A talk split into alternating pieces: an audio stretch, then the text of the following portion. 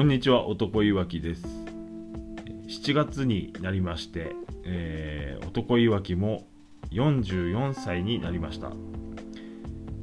男いわきの同年齢は、同級生、えー、同学年は、ノアで言えば丸藤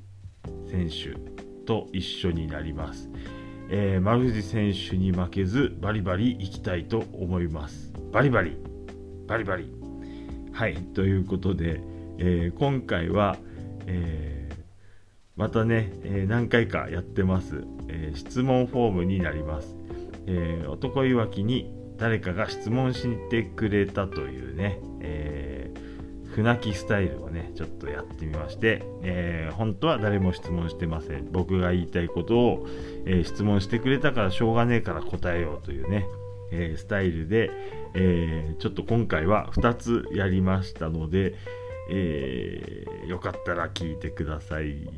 それではどうぞ。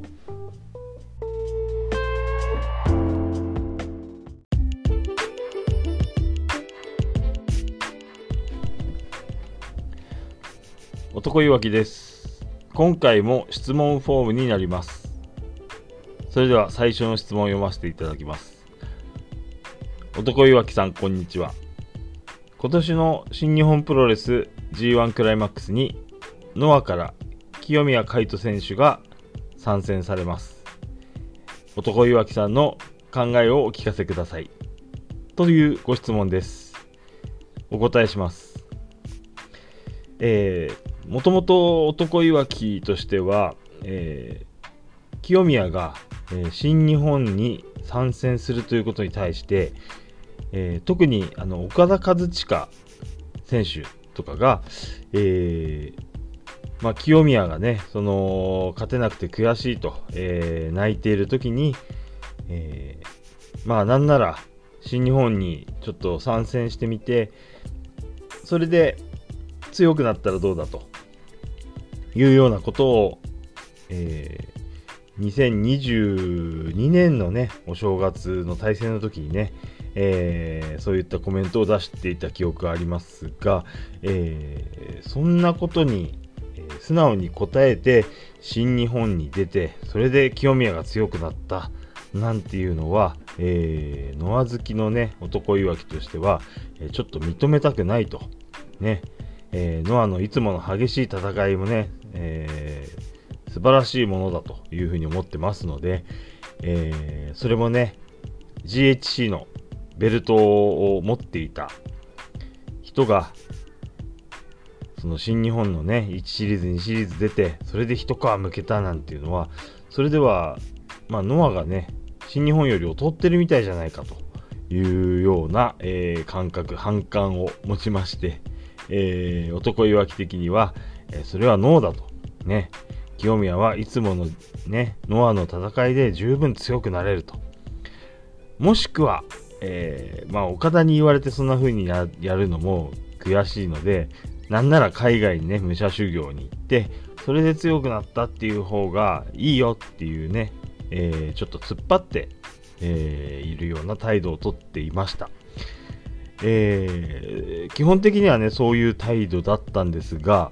えー、今年になってね、その、えー、清宮が、えー、G1 出場っていうのをね、えー、正式に発表になって、まあ噂にはね、なんかなってたんですが、その度にね、ちょっとそんなの、もういい、いらない、そんなのっていう風な態度をとってたんですけども、まあいざ、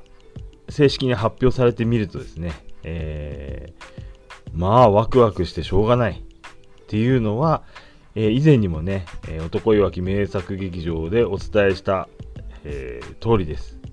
はい。まあ、ということで、えー、質問に対するお答えとしては、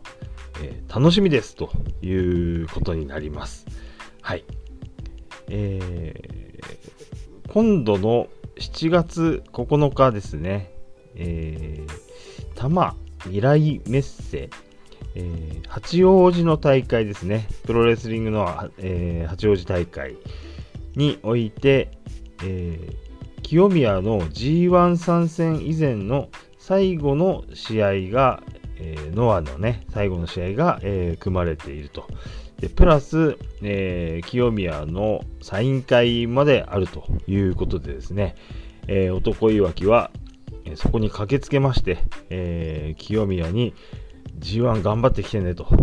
いうね、ことをお伝えしようと思っております。え、まあ、それぐらい楽しみにしているという現状ですね。で、さらに、えー、まあ、G1 全試合ね、あのー、清宮の全試合、ワールドプロレスリングでね、清宮の全試合見せるわけではないはずなので、えー、なんとかね、すべて清宮の公式戦を全部見てやろうということで、えー、この7月、8月はね、男いわきもワールド、えー、新日本プロレスワールドメイツとなりまして、えー、ね、ちょっとマネーをはたきまして、えー、もう全部追うというね、覚悟を決めております。はい。えー、それほどね、清宮のね、試合全部ね、あの G1 で見てやろうと、えー、それぐらい気合が、えー、入りまくりという状況でございます。はい。でね、ちょっとね、話はそっちの新日本プロレスワールドの方に行っちゃうんですが、あのー、せっかくね、7月、8月の間はね、入っていようと思ってるということで、まあ、気になる試合ね、アーカイブものすごいいっぱいあるということで、えー、見たい試合はね、ついでに見とこうということで、すでにね、何試合かちょっと見ておりますので、それについてもね、えー、ちょっとついでにお話ししてみたいと思います。えー、なんせね、男いわきはね、えー、高田の、ね、高田チャンネルですので、男いわき名作劇場はね、えー、そういった形でやっております。まあ、高田に対してね、誰よりも高田に詳しいというわけでは全くないんですが、まあ、高田好きの一人ということでね、やってますので、まずね、えー、見たのが、96年の1.4、えー、高田が武藤から IWGP のベルトをね、奪う試合ですね。はい、あの高田好きの中ではね、おなじみの、えー、あの試合と、えー、紫から青に変わった、えー、高田をね、うん、むしろ紺に近い色なのかなというとこなんですが、その、えー、色をですね、えー、辻吉成さんは、えー、スカイブルーとね、え、いう風に表現しておりました。これスカイブルーかなっていう風にね、ちょっと疑問に思った記憶があります。まあ、あのいろんな、え展開ね、10.9の時のような展開もあって、まあ、ドラゴンスクリューの対戦になって、うわー、ゾゾゾっていう風になったりね、えー、実際に食らったんだけど、まあ、その時はね、あのー、初めて食らった時みたいんじゃなくて、えー、力を逃がしてるような受け方をしたと、え僕は解釈してるんですけども、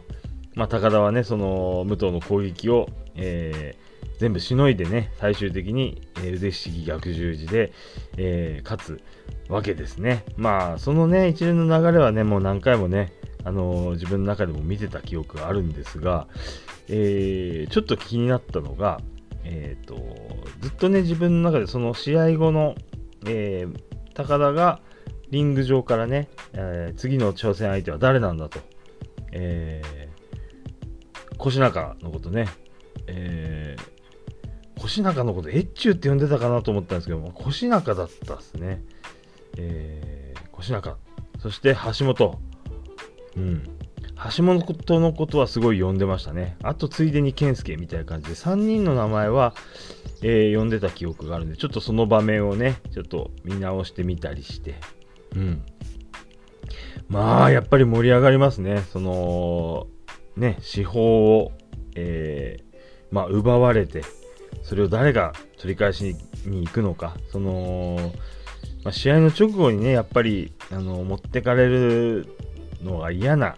えー、新日本側の人たちが一気にね、そこに集まっていく様子っていうのは、やっぱりね、こう、異常事態感が出ててね、すごく、えー、盛り上がったなぁと、うん、改めて、えー、そこを確認できました。で、問題はね、その後でなんですけど、えっ、とね、確かその、高山のね、えー、肩車で退場していく高田をね、えー、リング上で、えー、ベイダー戦のね、えー、傷がね、痛々しい、あの、顔に包帯を巻いた、巻いた猪木がね、おい、高田、おい、高田って何回か呼ばないと気づかない高田みたいな感じでね、せっかくね、肩車で帰ろうとしたのに、一旦リングに戻されると。で、えー、猪木から高田にいろいろ声をかけるんだけど、それは何を言ってるかわからないとね。そこを聞かせてよという感じだったんですが、まあ見直してもね、やっぱそんな感じで何言ってんだろうっていう、まあなんかね、おめでとうぐらいの感じだったんでしょうかね。うん。で、えー、高田がはけた後、うん、その後のことは全く記憶なかったんですが、ちょっとね、見てみるとですね、なんと、えー、リングに1人残った猪木が、えー、まあ、今年は IWGP が、えー、世界に、えー、飛び出る年になりました。皆様、えー、健康で、皆様元気で過ごせますように、えー、行くぞと、そんなようなね、えー、ややほのぼのと、のんきなね、コメントをね、えー、まあ、高田が、えー、奪ったベルトをね、うん、IWGP のベルトが外に行くことを、まあなんかね、えー、IWGP が外に広がっていくみたいなね、ちょっとポジティブな捉え方をしているコメントを、えー、猪木が出しているというね、ちょっと新たな発見がありまして、ほーっと、えー、なったというお話です。はい。えー、まだね、ちょっと見た試合の話を続けたいと思います。でね、ちょっとね、気になってたのが、えー、次に気になってたのが、最近ね、ツイッターに、あの、高野健二さんがね、えー、まあ、出没というか、えー、やられてまして、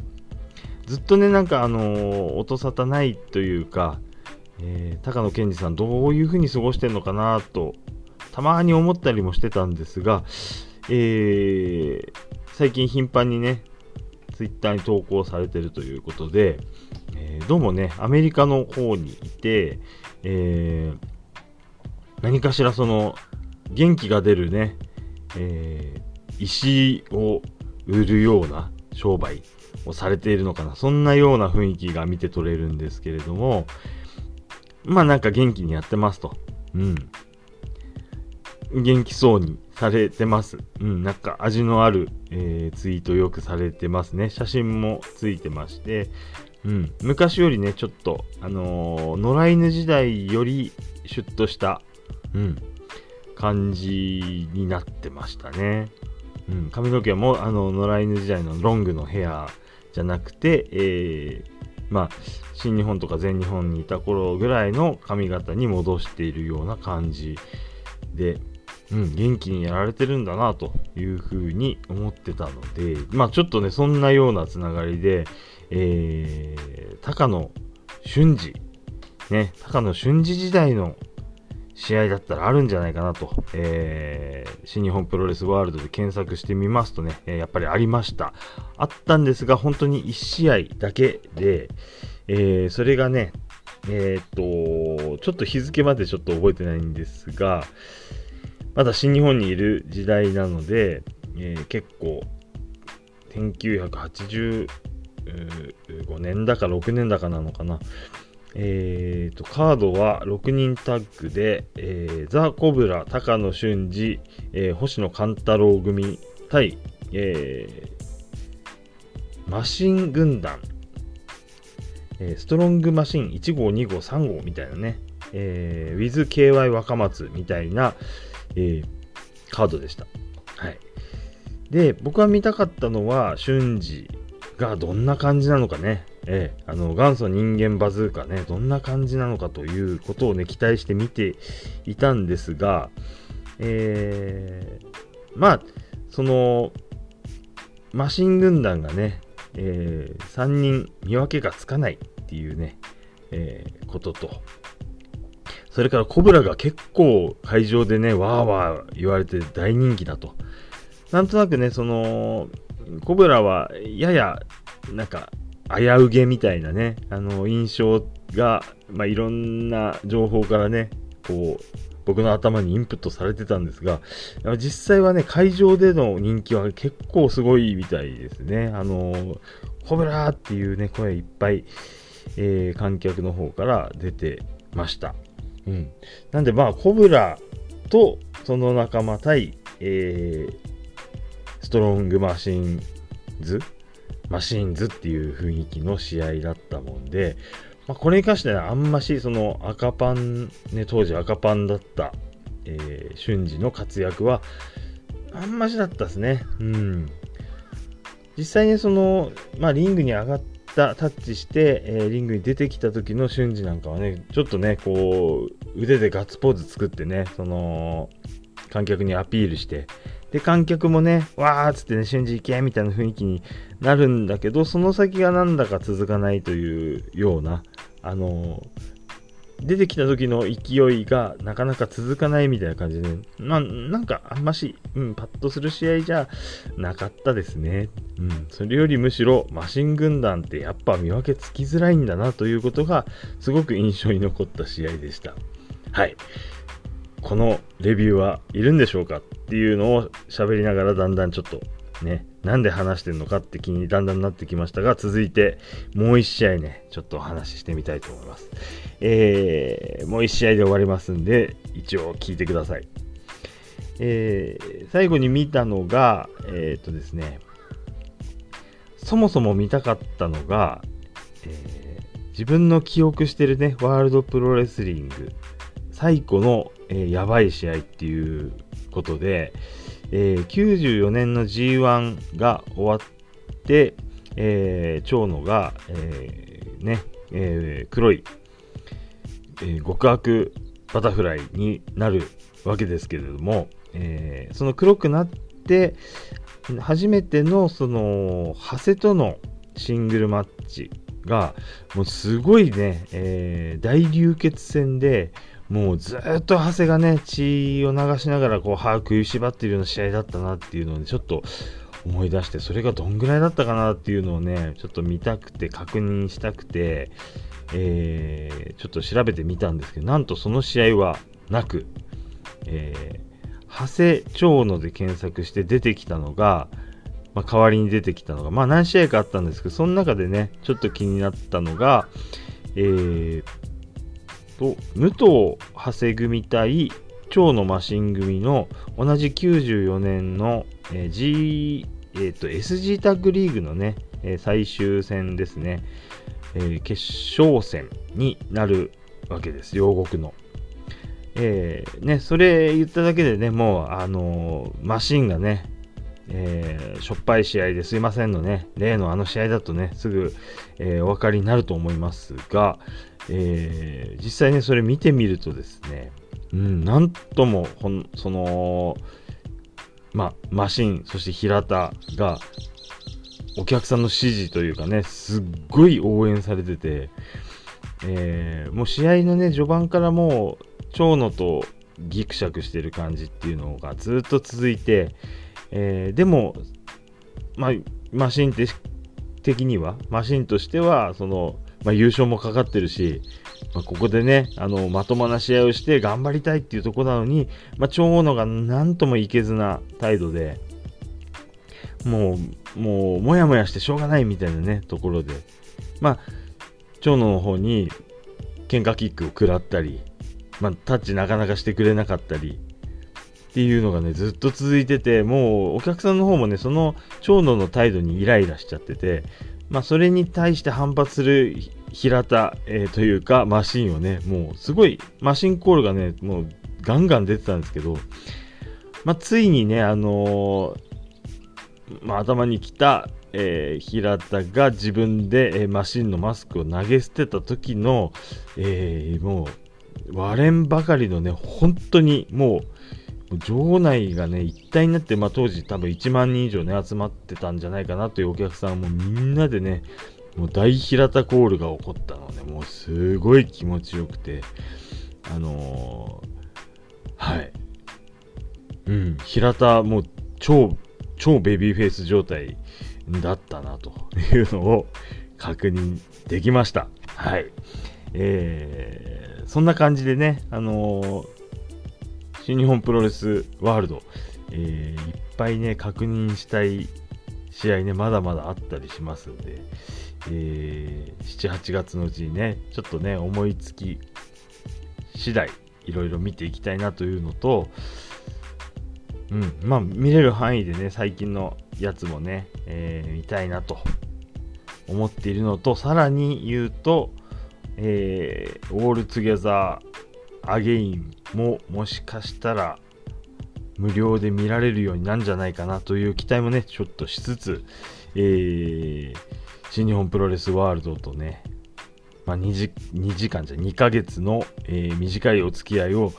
しようと思っております。はい。そんな話でした。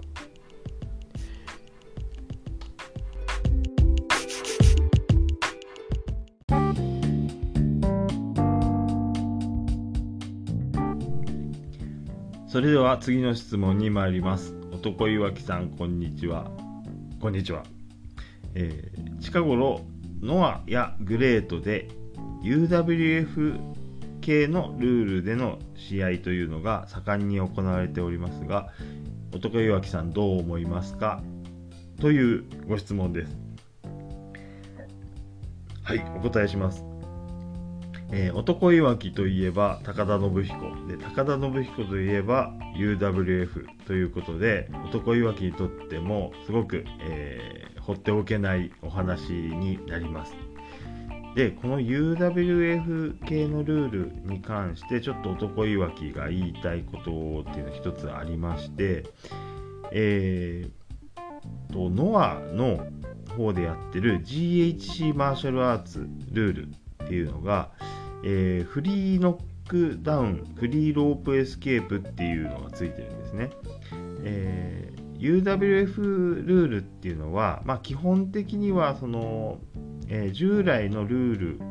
プロレスのルールっていうのをちょっとより、えー、スポーツライクというか競技性を高めたようなルールになってまして、えー、何でしょう、その、どっちが何をどうすれば勝つっていうのを、まあ、はっきり、よりはっきりさせたルールだと思うんですね。で、えっ、ー、と、もともとプロレスにあった3カウントっていうのはちょっと、えー、排除して、えー、相手を、え、何回ダウンさせれば勝ちとか、相手を何回ロープに、え逃げさせれば勝ちとか、えー、そういうのを、えー、ポイントお互いの持ち点で、えー、表して、まあの自分がね例えば15点持ってたとしたら1回ロープに逃げたら、え1点マイナス。で一旦1回ダウンしたら3点マイナスみたいな感じで、え持ち点がなくなったら、えなくなった方の負けと。でそれ以外にはそのダウンして10カウント取られたら負けとか、えー、関節技サブミッションで、えー、まあ、ギブアップ参ったしたら負けと、えー、よりその、まあ、ルールをねはっきり決めて、えどっちが強いかねはっきり、えプロレスを競技に、えしていこうというルールなんだと思います。で、えー、このルールっていうのは、まあ、その、なんでしょうね、そのプロレスをよりスポーツにしていこうっていうのもあるんですけど、その見てる方としても、えー、いいいいところ、楽しめるポイントっていうのがあって、えー、明らかにその、なんでしょう、表示されてるんですけど、会場の方に、えー、電光掲示板とかでね、え、赤コーナーは今持ち点が、えー、4になってます、えー、青コーナーは持ち点がまだ10点あります。そうすると、えポイントの少ない方っていうのは、えもうロープにこれ以上逃げてると負けちゃうとか、えこれ以上ダウンすると負けちゃうみたいなのをこう追い詰められてる感じがあってそうするとねその試合の進め方はまたそれに応じて変わってきて、まあ、より攻めなきゃいけないとか、まあ、よりロープとかにね逃げないようにしていかなきゃいけないとかそういう風な、えー、まあ、状況の変化っていうのもそのポイントで分かるようになると思うんですね。えっと、柔道のルールとかを見てても、まあ、まあ、ポイントでね、ありますよね。その、ね、有効いくつ取ってるとか、えー、指導、指導というか、えー、何回か、その、まあ、審判に言われて、えー、マイナスポイントがついちゃってるとかっていうのを見るとあこの人はこれ以上、えー、もたもたしてると負けちゃうなとかっていうのが分かってそうするとこの人もっと攻めなきゃいけないんだって見てる方にもその状況が伝わってくるっていうのがあると思うんですね。でそれと同じようなことが、まあ、UWF ルールでもあって、えー、まあ、それがすごくね、あのー、なんでしょう見てる方にももうもう応援応援しやすいというか、え試合の楽しみやすさの一つの助けになるというところがあると思います。で、えっ、ー、と、グレートの、えー、リデット UWF ルールっていうのはこれをポイント制っていうのを今採用してまして、えー、ついこの間見ました、えっ、と、青青木じゃない、えー、伊藤孝則対、えー、藤田ジュニア隼人の、えー、リデット UWF の、まあ、タイトル戦っていうのがあったんですけどその試合っていうのもねそのポイントが結構まあその試合の展開を面白くするような要素になってて、えー、さっき言いましたそのポイントで追い込まれてたらその、まあ、あとは攻めなきゃいけないとかってねあるんですけど例えば自分がねポイントで、えー、遅れを取ってたとしても相手のポイントね全部、えー、エスケープとかダウンで少しずつ削っていくっていう手もあるんですけど逆に1本取っちゃえばその瞬間逆転するっていう面白さもあってあ追い詰められてる追い詰められてるけどまだ1本何か、あのー、大逆転のチャンスあるぞっていう、えー、まあ、面白みっていうのもね残ってる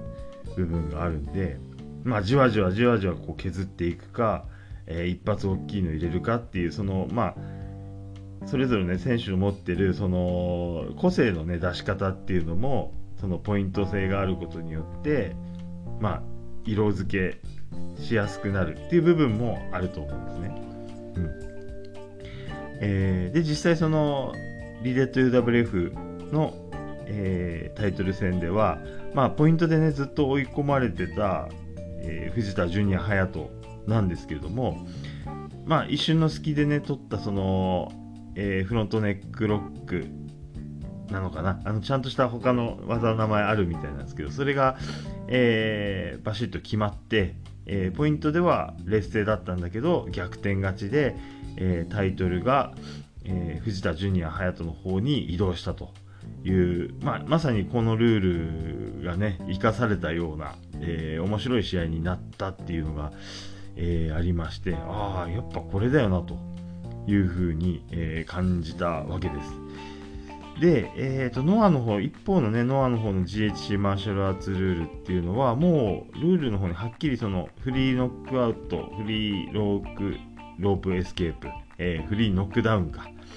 えダウンしても、えエスケープしても何回してもいいと。とにかく完全に、えー、KO かギブアップ決まるまで、えー、やりますよというルールになるんですけども、これっていうのはあの U インターをよく見てた人にはある意味馴染みがあって、まあ、逆にいきなりねあの UWF ルールを知らない人がフリーノックダウンフリーロープエスケープって言われてもなんだそれとね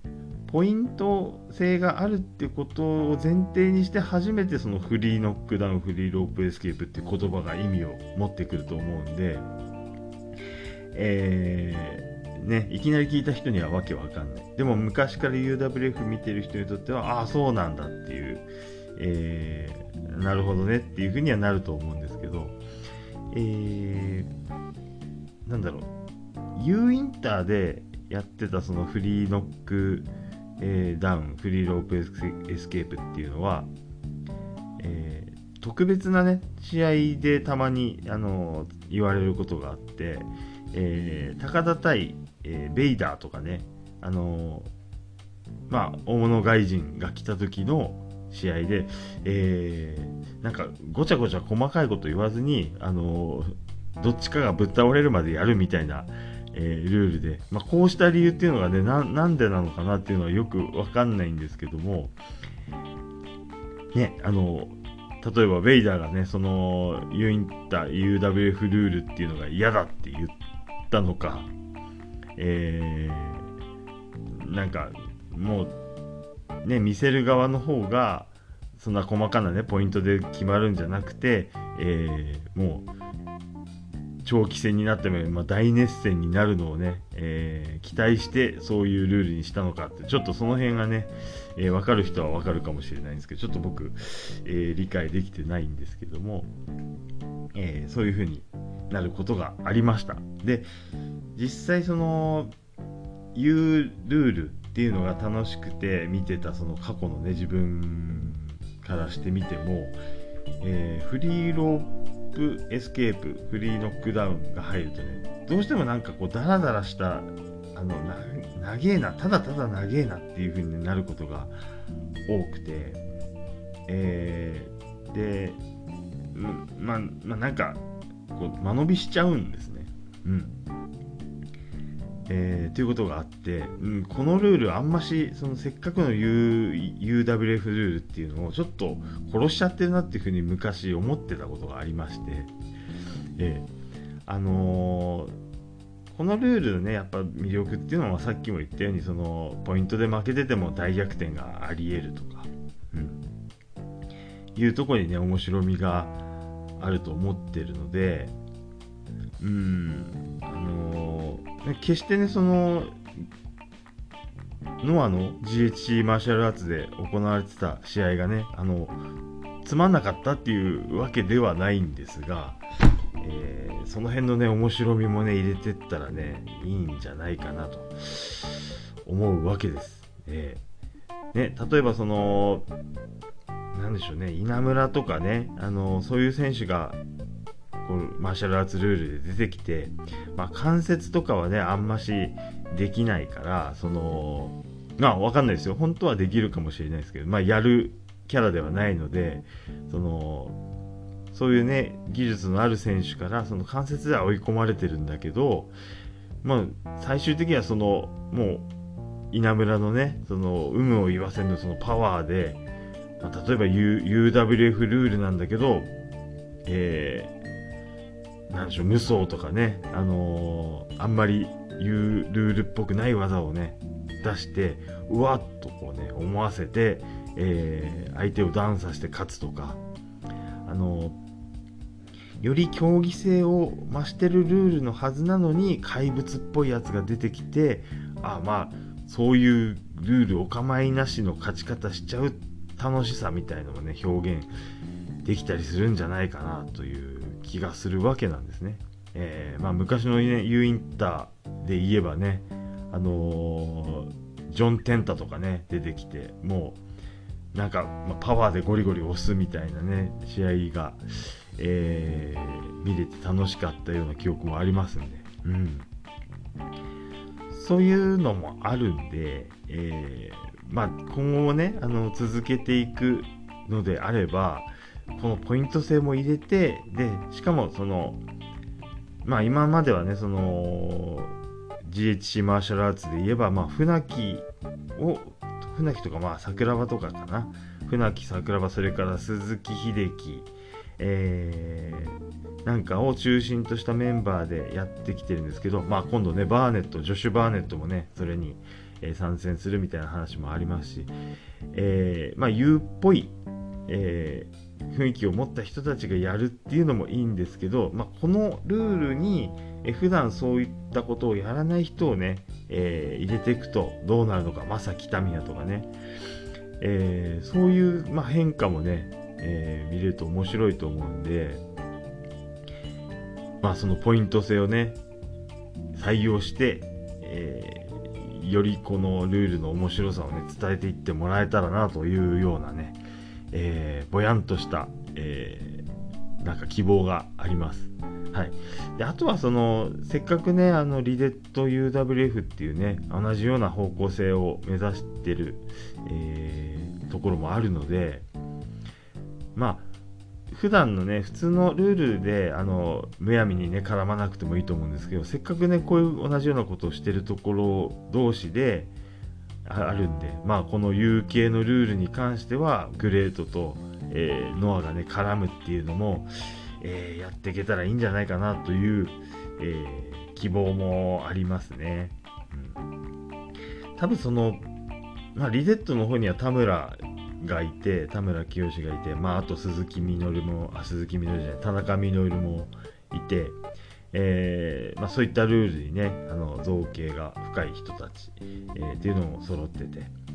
で、えー、ノアの方もねあの一時その田村がねいたっていう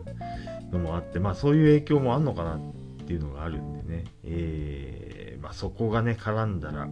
面白いかなっていうのとまあなんなら最終的に田村もやんないのっていうね、えー、田村も出ないの？っていうね、あの、個人的な希望もあったりしますんで、えー、まあねよりねこう進化させてってルール面でもその交流の面でも、えこのルールねもっと楽しめるようになるといいなと、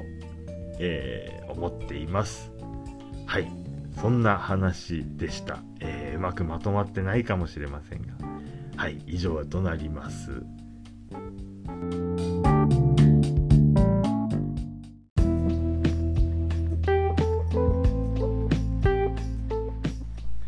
はい、ということで、えー、一つが新日本プロレスワールドメイツになったよという話と、もう一つが UWF ルールに、えー、ちょっと言いたいことがあるという2つのお話でした。えー、こんな感じでね、日々思ってることを、えー、日々思ってる、うん、日々思ってることと最近思ってることと、えー、いろいろちょっとね、自分で、えー、話すね、言い訳でこう質問があったよというね、嘘をついてるんですけども、えー、もしね、えー、もしよろしければ、もし何かふと思い立つようなことがありましたらもしくは、えー、死ぬほど暇でしたら、え、男いわき名作劇場の Spotify の方に質問フォームというね質問まさに質問フォームというねようなものがありますので、まあ、コメント欄的なものか